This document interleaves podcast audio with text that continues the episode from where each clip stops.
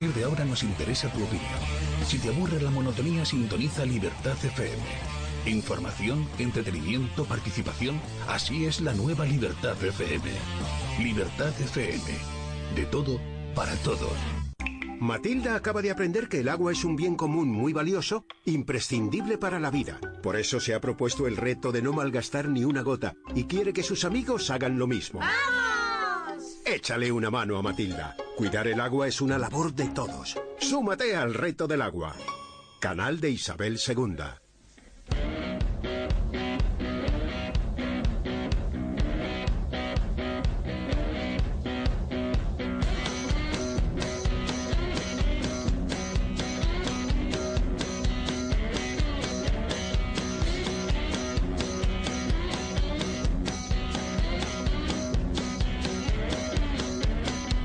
Ventana Deportiva con Joan Jimeno.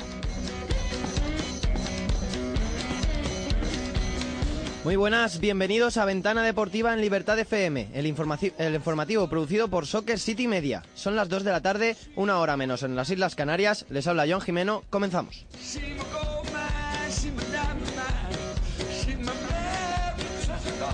Hoy es jueves 27 de septiembre. Ayer, jornada de sorpresas y partidazos en la Liga Santander.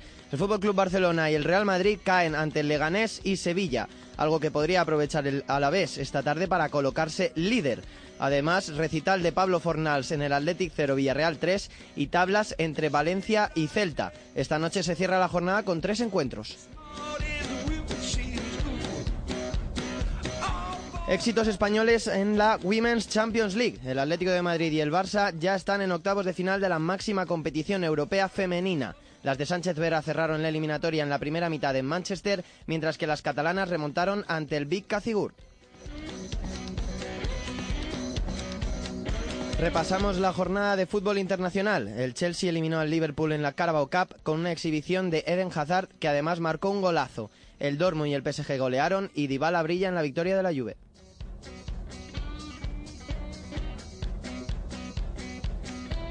En baloncesto, la selección española femenina derrotó ayer a Senegal y ya está en cuartos de final del Mundial. Además, hoy arranca la ACB. Y en tenis, Muguruza continúa sin levantar cabeza y ya es oficial que la Copa Davis volverá a Madrid. Soccer City, el fútbol en todas sus formas.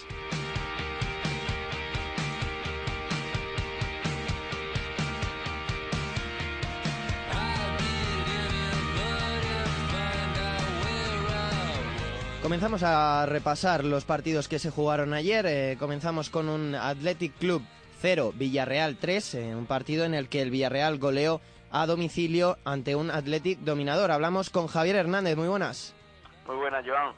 Pues sí, efectivamente, un, un Athletic que dominó, intentó dominar el encuentro, pero que se encontró con una pegada increíble del Villarreal, que es verdad que tuvo menos balón, tuvo menos presencia en ataque, pero bueno, aprovechó muy bien sus oportunidades y bueno, contó con un Fornal ayer en un estado de forma espléndido, que bueno, se, se convirtió en el nombre del partido sin, sin duda alguna.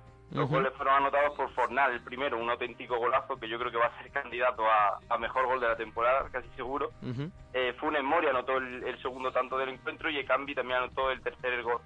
Hay que decir, bueno, se estrenaban los tres jugadores como, como goleadores en esta, en esta temporada y bueno, como he dicho, un Fornal omnipresente que, que, abrió el marcador y que, bueno, tuvo una jugada, un par de jugadas de, muchísima clase contra Íñigo Martínez que dejó al pobre Íñigo un poco en, mal, en mala posición.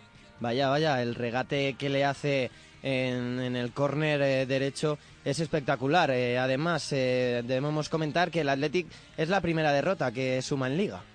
Sí, es la primera derrota en Liga, pero hay que recordar que no gana desde la primera jornada también. Es decir, ha tenido tres empates, ahora una derrota y tuvo la, primera victoria en, la primera jornada contra el Leganés, que, derrotó 2 a 1. Pero bueno, las sensaciones del Atleti, salvo ese empate contra el Real Madrid, que bueno, parecía que aumentaron un poco la, la confianza y aumentaba un poco el buen juego del equipo, parece que se han venido un poco abajo con esta derrota tan tan abultada y tan serio correctivo que le ha metido el Villarreal, que de por sí ya es un rival directo y que lo va a tener complicado para ganar el gol a veras, por no decir casi imposible. y que habrá que ver el Atlético cómo progresa, pero de momento no, no está teniendo una buena campaña, un buen inicio de temporada. Bueno, el Atlético que no gana desde la jornada 1 ante el Leganés desde el 20 de agosto y ayer que cayó ante el Villarreal eh, por 0-3. Eh, Javi, lo dejamos aquí, muchas gracias. Muchas gracias, Joan.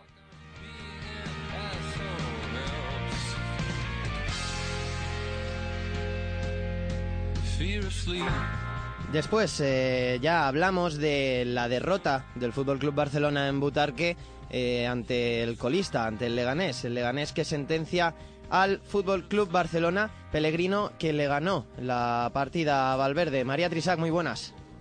Hola, Joan, ¿qué tal? Pues así es, lo vivido anoche en Butarque fue mágico.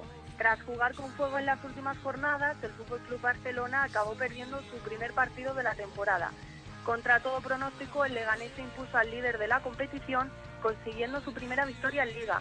Los de Pellegrino dieron la vuelta al partido en solo dos minutos. El encuentro arrancaba con Valverde siguiendo su plan de rotaciones, dando descanso a Jordi Alba y Luis Suárez, y enfrente el Leganés de Pellegrino que salía con cinco defensas y cuatro centro- centrocampistas. per- perdón.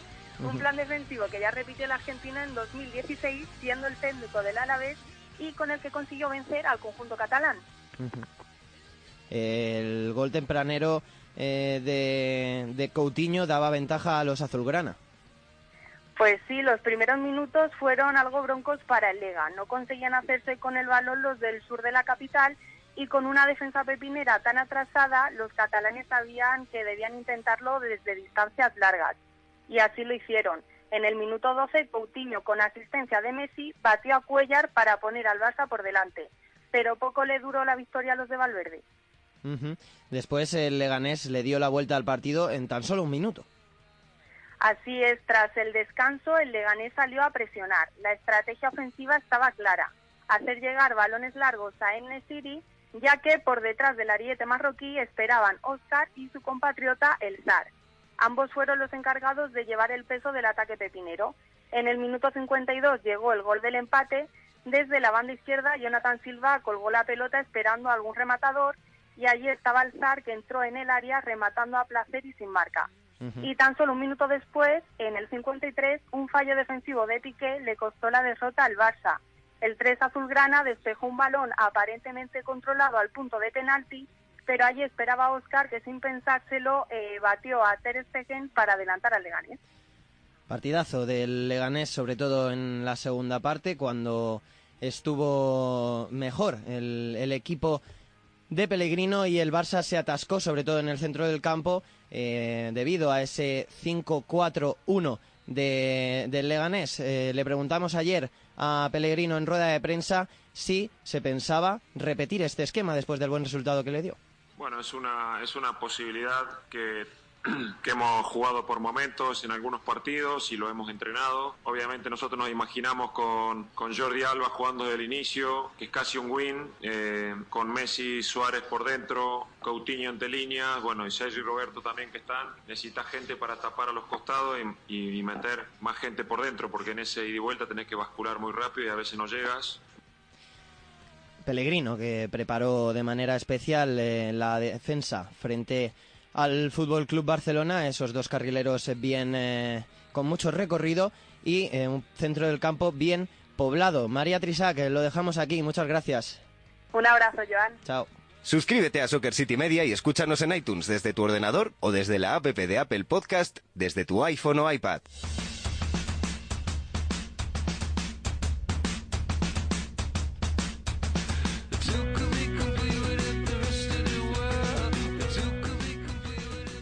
Después del partido del Leganés comenzó el partido entre el Sevilla y el Real Madrid en el que el conjunto hispalense derrotó eh, de manera abultada al conjunto del, eh, de Julen Pellegrino. Hablamos con Jaime Mateos, muy buenas.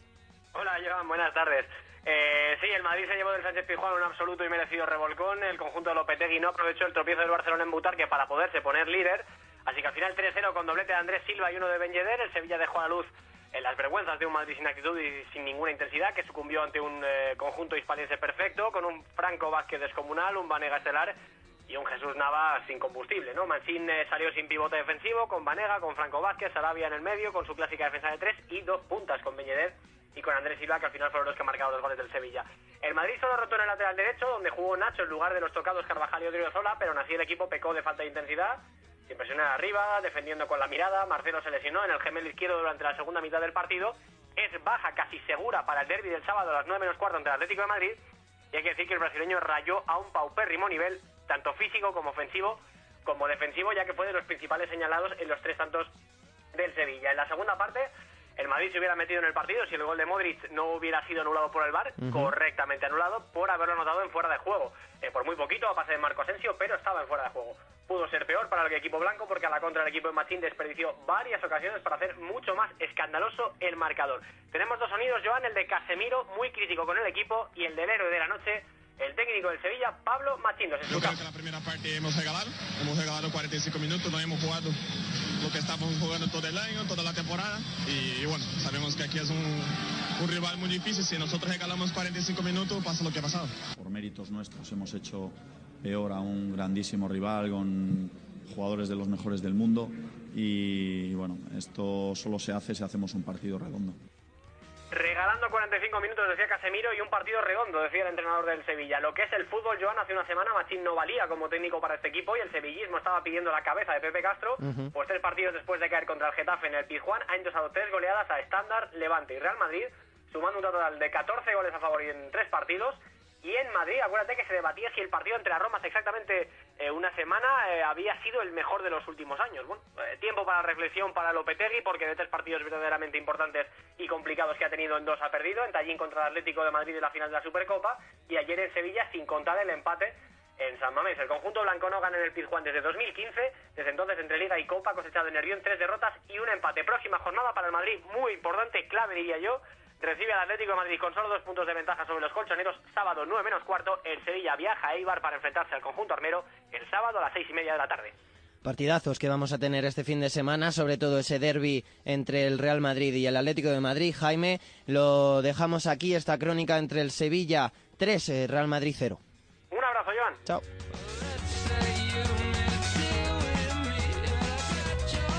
Ventana Deportiva con Joan Jimeno. También a las 10 de la noche de ayer eh, se dio el partido entre el Valencia y el Celta de Vigo que terminó con 1 a 1 en Mestalla. Eh, tenemos a Guille Cernuda que nos lo cuenta. Muy buenas. Hola Joan, ¿qué tal? Muy buenas. Efectivamente, ayer se enfrentaban Valencia y Celta en un eh, gran partido en Mestalla, como tú decías, a las 10 de la noche, y al final se saldó con un empate, pero pudo haber pasado de todo en ese partido. En cuanto al resumen eh, como tal del partido, el Valencia salió muy enchufado, un Valencia que venía de no haber ganado ningún partido y que necesitaba como el comer la victoria, y que en el minuto 25 veía como Batshuayi, uno de los nuevos y relucientes fichajes del club valencianista, eh, hacía un gol a un gran pase de Guedes eh, cuando encaraba la portería celtiña.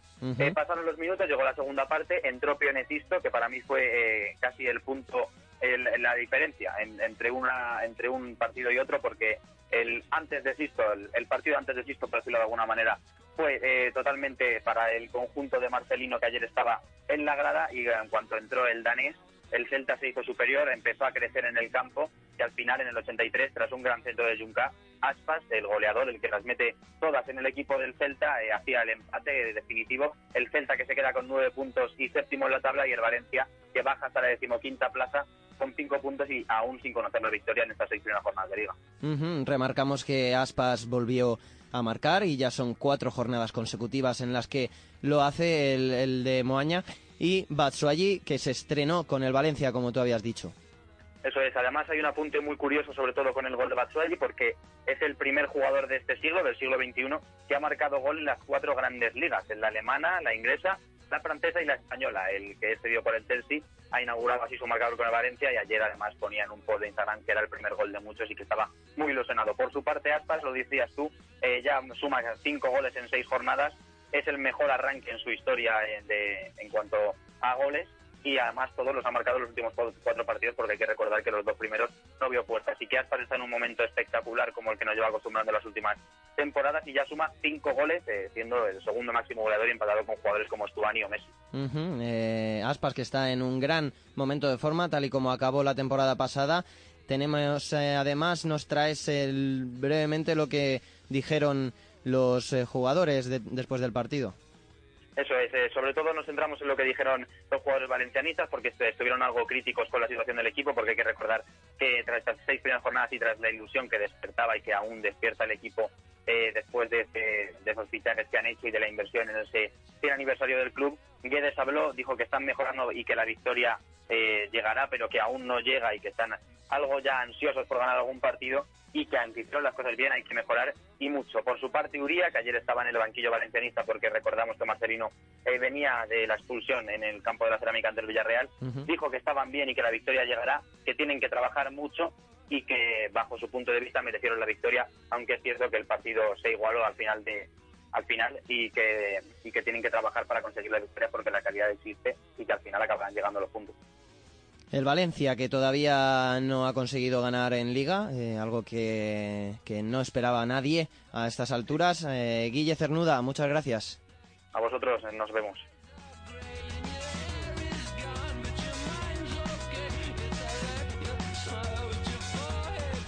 Dejamos ya los partidos que se jugaron ayer, ya hemos repasado esos encuentros y vamos ya con eh, la previa de la liga, con la previa de los tres partidos de hoy. Eh, Sergio López, muy buenas. ¿Qué tal, Joan? Muy buenas. Sí, hay tres partidos hoy que cerrarán la jornada intersemanal, tres partidos además bonitos, interesantes y so- sobre todo de equipos que están en situaciones parejas y veremos si uno de ellos en cada partido puede dar un zarpazo definitivo a una clasificación todavía muy cercana. Hay dos a las 8, uno a las 10, empieza con el de las 8. A la vez Getafe, Mendizorroza, acogerá un partido que probará si este Deportivo a la vez de Abelardo puede seguir con esa buena dinámica que atraviesa, lleva cosechando el mejor arranque en primera división de toda su historia, viene de meterle 5 al Rayo Vallecano en Vallecas y recibe un Getafe que viene de perder contra el Club Atlético de Madrid en casa, así que partido para que el Getafe empiece a despegar después de ese pinchazo y para que el Alavés intente reafirmar que esto no es solo una buena dinámica, sino que realmente hay equipo esta temporada para, ¿por qué no soñar con algo más grande? A la misma hora, por cierto, Joan, habrá otro partido, el Valladolid-Levante, el Valladolid que viene de hacer un 3 a 3 impresionante en Vigo, un partido de esos que dignifican que esta es una de las mejores ligas del mundo y que se enfrentará a un Levante que viene de llevarse 6 en casa del Sevilla, así que se prevé partido bonito de dos equipos que sin lugar a dudas ofrecen mucho espectáculo, pero hay que destacar que el Valladolid llega cargado de bajas. No puede contar ni con Daniel Verde, ni con Joaquín Fernández, ni con Luismi, ni con Keco Gontán, que fue baja ayer por molestias en la planta del pie. Y además hay que sumarle que el delantero Ibi no podrá jugar por tener la famosa cláusula del miedo. Esta jugada, este jugador está cedido por parte del Levante, así que no puede disputar minutos contra su actual equipo. Cerrará la jornada a las 10 de la noche el Girona Betis, partido para mí el más bonito de la jornada en el, en el día del jueves de hoy, porque enfrenta a dos equipos que a priori tienen que estar más arriba, que empezaron la temporada con buenas sensaciones, pero que han atravesado una irregularidad que les ha dejado un poco fríos y que hoy, ¿por qué no?, tienen que pegar un zarpazo importante. El Girona, te recuerdo, que viene nada más y nada menos que de empatar en el Camp Nou, en ese partido polémico, 2 a 2 en campo del equipo blaugrana, y el Betis, que viene de salvar un punto después de ir perdiendo en casa contra el Athletic Club de Bilbao, un equipo que acabó con 10. Así que jornada bonita, jornada para disfrutar de seis equipos que están en situaciones en las que necesitan despegar de una vez por todas. Veremos cuál de ellos consigue pegar un zarpazo importante en la clasificación. Partidazos esta noche, re- recordamos, a la vez Getafe a las 8, Real Valladolid Levante a las 8 también y a las 10 de la noche en Montilivi, Girona, Real Betis. Sergio López, muchas gracias. Hasta la próxima, John. Chao. Soccer City, el fútbol en todas sus formas.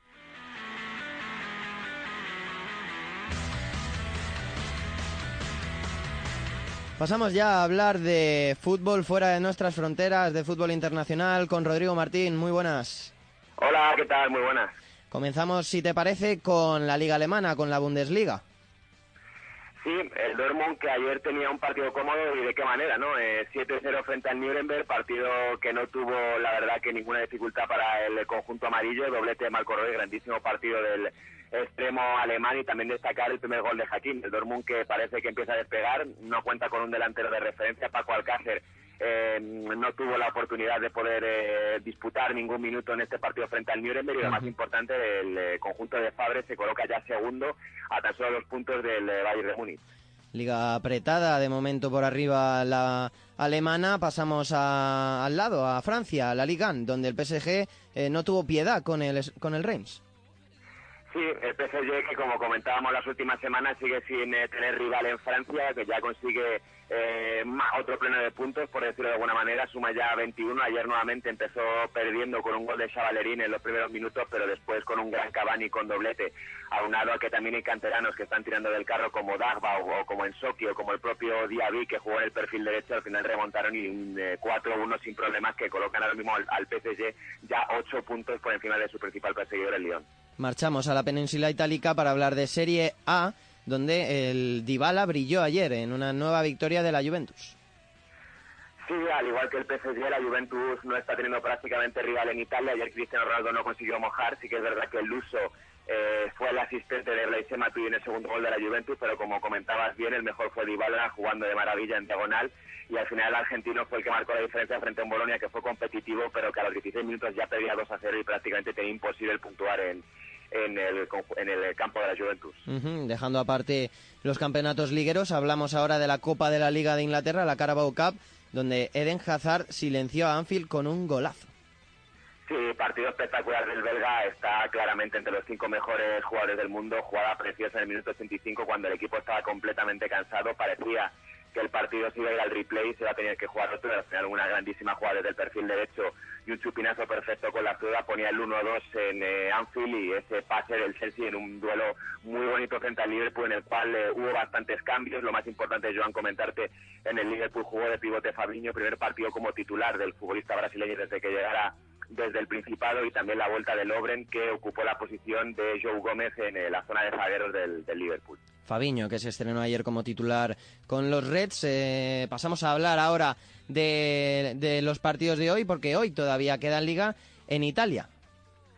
Sí, lo más importante, el partido que juega la Toscana, que juega en el campo del Empoli y el Milan a partir de las 9 Empoli hace Milan, el conjunto lombardo que está realizando jornadas bastante irregulares en la Serie A, viene de dos, de dos empates, el último frente al Atalanta 2 a 2 en San Siro, por lo tanto int- intentarán el Castellani salir de la zona baja de la clasificación con un Higuaín que por cierto lleva dos eh, días que no ha podido entrenar con el cuadro italiano, por lo tanto habrá que ver hasta última hora si puede jugar Higuaín o, en contraposición juega el canterano Cutrone. Ujú, eh, hoy en la Serie A a las 7 el Spal frente al Sassuolo y a las 9 el Empoli frente al AC Milán. Eh, Rodrigo Martín, muchas gracias.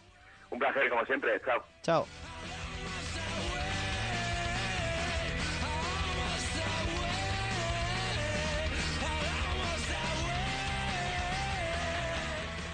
Qué alegría contar que el Atlético de Madrid y el Fútbol Club Barcelona femenino ya están en octavos de final de la Women's Champions League. Marcos González, ¿qué tal? ¿Qué tal, Joan? Pues sí, efectivamente, es una alegría tremenda que por fin tengamos a los dos equipos españoles ¿no? en octavos y sobre todo tras el cruce tan complicado que a priori tenía el Atlético de Madrid. El Atleti, que por segunda vez en su historia se mete en octavos tras arrollar al City en Manchester. Sí, efectivamente, tú lo has dicho, ¿no? Eh, primero se enfrentaron en el, eh, en el Cerro del Espino, un partido en el que fue muy superior el Atlético de Madrid, dominó mucho las eh, jugadoras de Nick Cashin, que han tenido un comienzo de temporada muy malo y lo volvieron a pagar entre un Atlético de Madrid que está espectacular, de verdad, qué equipazo como está jugando el equipo de Sánchez Vera. Joanny se llevó la victoria por 0 a 2, goles de Silvia Meseguer a pase de Luzmila y luego de Luzmila en el eh, 46 después de hacer una jugada espectacular. Luzmila ayer fue un auténtico portento físico como lo es siempre, pero además aportando y haciendo mucho daño de cara a portería, así que el Atlético de Madrid, Joan, que está en la siguiente ronda. Qué potencia y qué rapidez tiene Luzmila ahí arriba. Por otra parte, el Fútbol Club Barcelona que pasó por encima en- eh, frente al Big Cazigurt y Ujú. vuelve a octavos eh, por séptima temporada consecutiva. Sí, se está sentando en Champions el Fútbol Club Barcelona, por lo menos esa ronda de octavos siempre la suele coger y bueno, demuestra un poco que quizás sí que las jugadoras eh, ya estaban eh, bajo ese virus de gastroenteritis cuando fue la Ujú. ida y perdieron 3 a 1, ¿no? En este caso 3-0 ante el eh, Big Cazigurt, un partido en el que salió con todo el equipo de Fran Sánchez, salieron a morder desde el primer minuto con un, una posición creo que creo que es fantástica para Patricia Guijarro, que es la de media punta el otro Sí. día sorprendiéndonos Como en el- como en el Mundial, bastante. Efectivamente, lo que pasa que, bueno, en el Mundial era más algo más de interior, en este caso era más adelantada todavía. En- marcó en el minuto 4 Apolopea Patri y luego Marta Torrejón en el 48 y Hubo un momento de duda, es verdad que el Barcelona siempre tuvo la posesión, siempre tuvo la victoria en su mano, pero Lieke Martens sentenció el partido en el 90 con su 3 a 0. Ujú, eh, Lieke Martens, eh, jugadora de muchísima calidad. Ujú. En cuanto al resto de partidos, eh, sin sorpresas, Marcos. Los favoritos ya están en octavos. Efectivamente, sin sorpresas ha pasado el Rosengar de nuestra jugadora Celia Jiménez de la Internacional Española. Eh, también se ha clasificado el Chelsea con un 11-0 en el global ante el eh, conjunto SFK 2000 de Sarajevo, de la capital bosnia. El Bayern de Múnich también con un 11-0 de global. El Linkoping con un 10-1. Eh, por lo tanto, Joan, eh, como se está viendo, equipos que hay de muy bajo nivel y equipos de mucho nivel. Ahora la ronda de octavos será muy dura. Esta noche eh, hay también partidos en el que esperamos que, pasen el Lille, Stron, el Slavia de Praga y el eh, PSG y el Olympique de Lyon, por ejemplo. También se clasificó el Ajax, la Fiorentina y la Juventus en su primera participación cayó ante el Brondi danés, que ya está en la siguiente ronda. Así que tienen que andarse con ojo tanto Barcelona como Atlético Madrid, porque la siguiente ronda de octavos será muy dura en la UEFA Women's Champions League. Les deseamos ya toda la suerte del mundo en octavos, con muchísimas ganas ya de ver esa eliminatoria, Marcos. Un abrazo, Joan. Efectivamente, muchísimas ganas de encontrarnos esa próxima eliminatoria, tanto para Barça como para Atlético de Madrid. Podcast, vídeos, entrevistas, reportajes, artículos de análisis, todo en soccercity.es.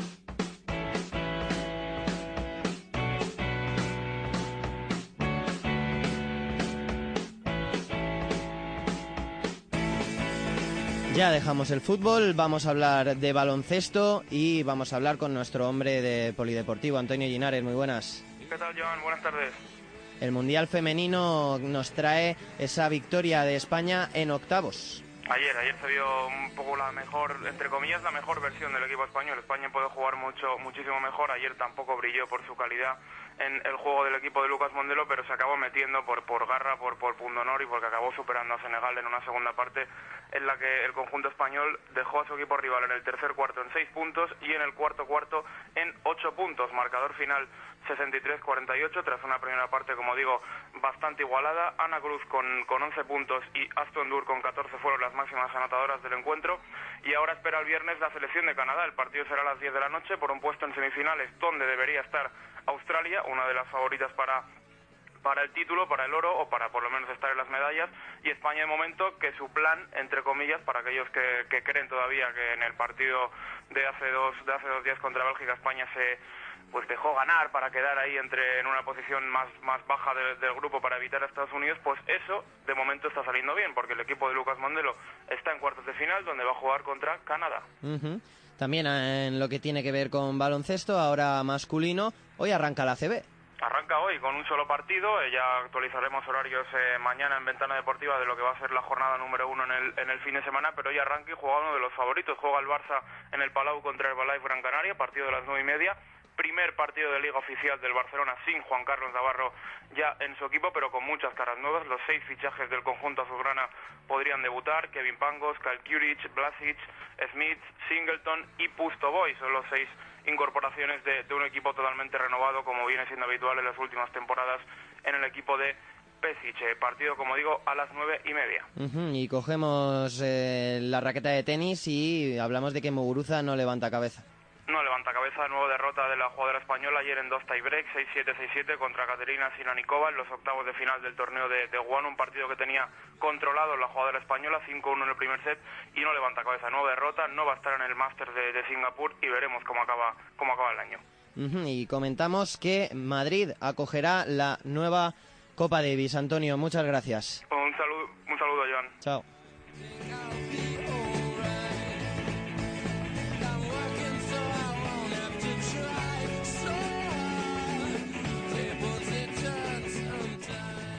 Y hasta aquí la ventana deportiva de hoy. No olviden pasarse, como siempre, por soccercity.es. Mañana volvemos con la actualidad del deporte global, aquí en Libertad FM. Pasen buena tarde. Chao.